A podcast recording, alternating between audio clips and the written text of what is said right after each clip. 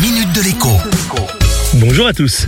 Que ce soit pour aller voir un film au cinéma ou acheter quelque chose sur un site internet, l'un des principaux moteurs d'achat, c'est l'avis des autres consommateurs. Un film qui collectionne les mauvaises critiques et n'arbore que deux ou trois étoiles, ou une note inférieure à 5 sur 10, a de fortes chances d'être un navet.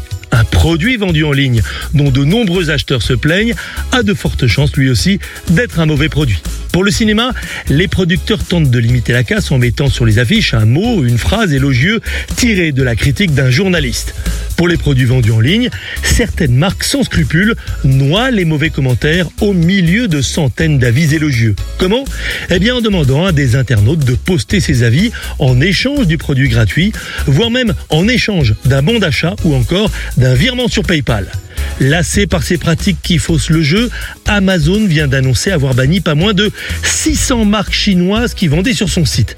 Cela concerne essentiellement des produits high-tech, des produits dont les performances réelles étaient à des années-lumière des promesses du vendeur, ou encore des produits qui tombaient en panne au bout de quelques utilisations à peine.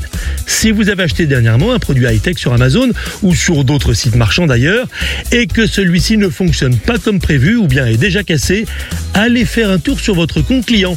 Il est fort probable que vous puissiez le renvoyer et vous faire rembourser intégralement tant que c'est encore possible. À demain.